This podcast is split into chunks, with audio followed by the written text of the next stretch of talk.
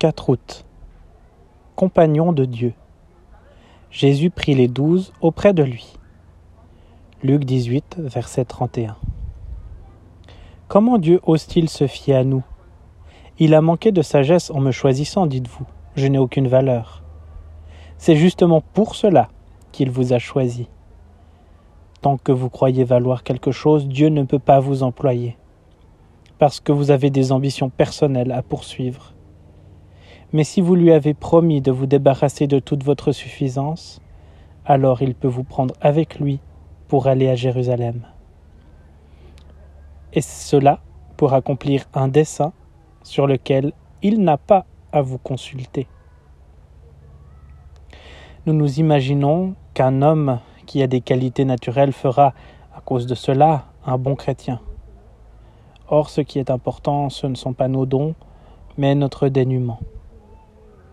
Non ce que nous apportons, mais ce que Dieu met en nous. Nos vertus naturelles, notre force de caractère, notre savoir, notre expérience, tout cela ne compte pour rien. La seule chose qui compte, c'est que nous soyons saisis par la souveraine contrainte de Dieu et faits par lui, ses compagnons. Voyez 1 Corinthiens 1, 26 à 30. Dieu prend pour compagnons des gens qui reconnaissent leur pauvreté. Il ne peut rien faire de celui qui se croit bon à quelque chose. Nous, chrétiens, ne sommes pas là pour nous occuper de nos propres affaires, mais de celles de Dieu.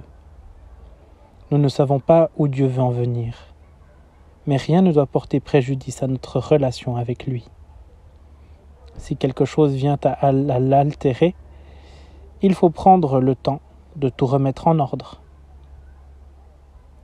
L'essentiel dans notre vie spirituelle n'est pas le travail que nous faisons, mais notre relation avec Dieu et l'atmosphère qui en résulte. C'est la seule chose sur laquelle Dieu nous demande de veiller, et c'est bien celle qui est la plus négligée